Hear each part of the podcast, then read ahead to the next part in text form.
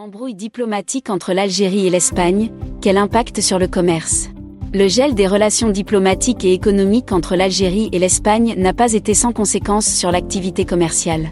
Le secteur accuse des pertes colossales de part et d'autre, impactés par cette situation, des opérateurs espagnols et algériens se retrouvent dans la tourmente.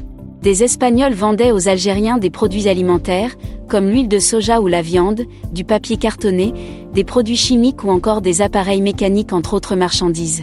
Cette activité a été durement impactée par le conflit politique et économique entre les gouvernements des deux États. Les transactions commerciales ont nettement baissé et certaines ont été complètement suspendues jusqu'à nouvel ordre.